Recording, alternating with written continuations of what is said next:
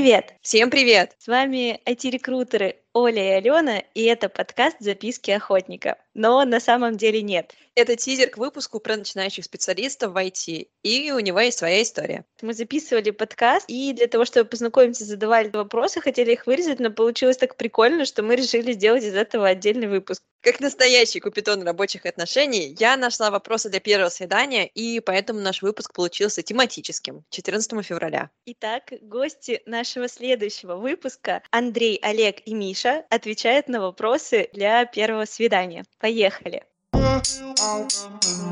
Миша, если бы у тебя была какая-нибудь суперспособность, то какую бы ты выбрал? Я почему-то сразу подумал о невидимости на самом деле, хотя сейчас я думаю, что это мне ни черта вообще не нужно. Чтобы зайти в библиотеку и взять тайную книжку в тайном отделе. Это я к Гарри Поттеру. Или чтобы тебя машина сбила, потому что ты забыла выключить свою невидимость. Окей, а, суперспособность э, видеть сквозь стены. Я не знаю, зачем она мне, но было бы круто. Ты представляешь, что бы ты мог? смотрел? Не знаю, как соседи живут, например. Я думаю, ты об этом пожалеешь. Там же наверняка, как у любого супергероя, будет момент, когда ты не можешь контролировать эту способность как у железного человека, естественно, миллиардное состояние. Богатство, суперспособность, да? Логично. Ну или как у Бэтмена, там, как хотите. Тоже богатство. Оля, какая у тебя была бы суперспособность? У меня, я бы хотела летать уметь. Даже иногда идешь, гуляешь вечерочком летним, и думаешь, как бы сейчас хотелось пролететься. Ну, надо Москве что, мне кажется, это все плохо бы кончилось. Летание плохо бы кончилось. Ну, над Москвой просто... Летальным исходом это вот твое летание. Окей, а можно бессмертие взять допом? Алена, у тебя?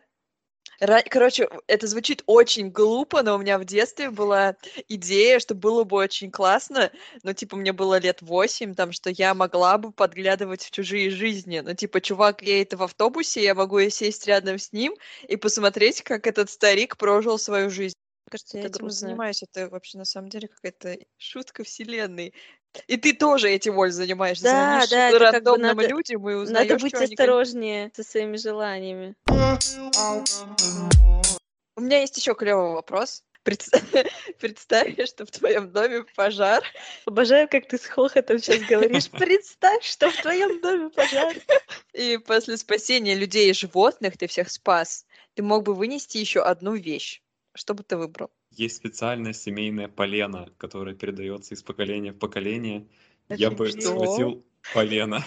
У тебя пожар. Серьезно? А Горящее полено. А прикиньте, пожар начался, потому что полено это загорелось. А ты выбегаешь с бревном из дома.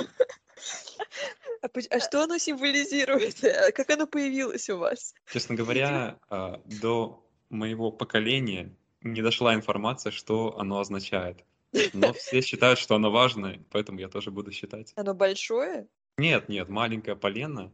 Вообще считается Брусочек. вроде как, что оно защищает от э, всяких проблем. Пожаров. Но проблемы периодически все равно возникают. Но пожаров, кстати, еще не было. Возможно, от пожаров все-таки защищает. И вы Блин, ты должен узнать, я не усну да. теперь. Мне даже жутко интересно. Буду, буду копаться в истории. Оля, что бы ты вынесла из дома во время пожара? Не в смысле, когда ты невидимая. Вот если пожар, ты всех спасла, что бы ты вынесла? Короче, ну я так думала раньше, по крайней мере, пару лет назад. У меня, в общем, мне 4 года подарили плюшевую игрушку такого зайца. Достаточно небольшой, не знаю, сантиметров 20. И я, в общем, с этим зайцем в 4 года мне подарили, где-то 20 лет не расставалась. То есть я с ним все время спала, ездила с ним в путешествия, зачем-то его с собой таскала повсюду. Так вот, до того, как я перестала это делать, э, я бы вынесла эту свою плюшевую игрушку. Но сейчас что бы я вынесла? Да ничего. Документ, паспорт, паспортный телефон. Гораздо полезнее, чем полено, но может быть не так весело. Да, я, я буду смотреться явно не так эффектно, как ты выбегаешь из полена. Наверное, все-таки это будет телефон. Почему? Ну, ну, потому что, как бы, в наших реалиях лучше потерять паспорт, там, или пускай он сгорит, без телефона, как бы, все. Ну, зарядку, кстати, да. Ну, нет, либо телефон, либо зарядку А ты, Бален, что вынесла? Я понимаю, что я жертва системы.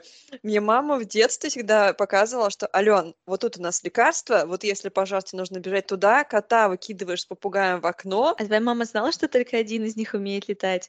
ну, вместе с клеткой, типа, чтобы он не улетел. Я сразу поясню, мы живем, мне мама живет на первом этаже. И самое главное, что тебе нужно взять, вот эту черную кожаную сумку. Там все документы, там, типа, ювелирные украшения. И вот ты меня задаешь этот вопрос, и я не могу, вот вообще ничего другого я не могу придумать, что бы я вынесла. Вот если бы, ну, дедом, похоже, тебе придется стать, и вот ты, ты доживешь до 90 лет, и у тебя есть выбор. Ты доживешь либо с мозгом 30-летнего, либо с телом 30-летнего. Что бы ты выбрал? Я думаю, с мозгом. Почему? Ну, если у тебя нет мозга, то ты, наверное, не поймешь, что у тебя тело 30-летнего, и не будешь это осознавать, и какая тебе вообще разница будет. Ну, по факту это нормальное старение, типа как и сейчас. То есть ты выбираешь нормальное старение, но типа оставаться в здравом рассудке и понимать, что ты старый, больной. А Ну. что, самые страшные болезни в старости – это болезни мозга. А если ты с молоду гимнастику делаешь, то все, и тело не постареет вообще. Естественно, так же это и работает. Я не знаю, я бы выбрала, чтобы я была с телом 30-летнего. Спина и в 30 лет болит. Прикинь, как 90 будет. Блин, не знаю. Ну, типа, мы и так будем стареть, а так, ну хорошо, это мои страхи от того, что я буду стареть некрасивой. И что я буду морщинистой, и что я буду соседка Андрея, и он будет за мной подсматривать. Все с возрастом приходит. С возрастом и восприятие тоже меняется. Это нормально. Оля, а ты бы что выбрала? Ты выбрала бы мозги, да? Конечно, мозги. Чтобы они у меня появились хотя бы в старости, раз в молодости не было. Если серьезно, то я буквально только что закончила читать книжку про стариков, мне ее подарили по названию. Казалось, она э, про то, как люди, значит, стареют и как они себя воспринимают. Тело дряхлеет, ты становишься одиноким и грустным. Достаточно печальная вообще-то книжка. Вот, я бы выбрала не стареть.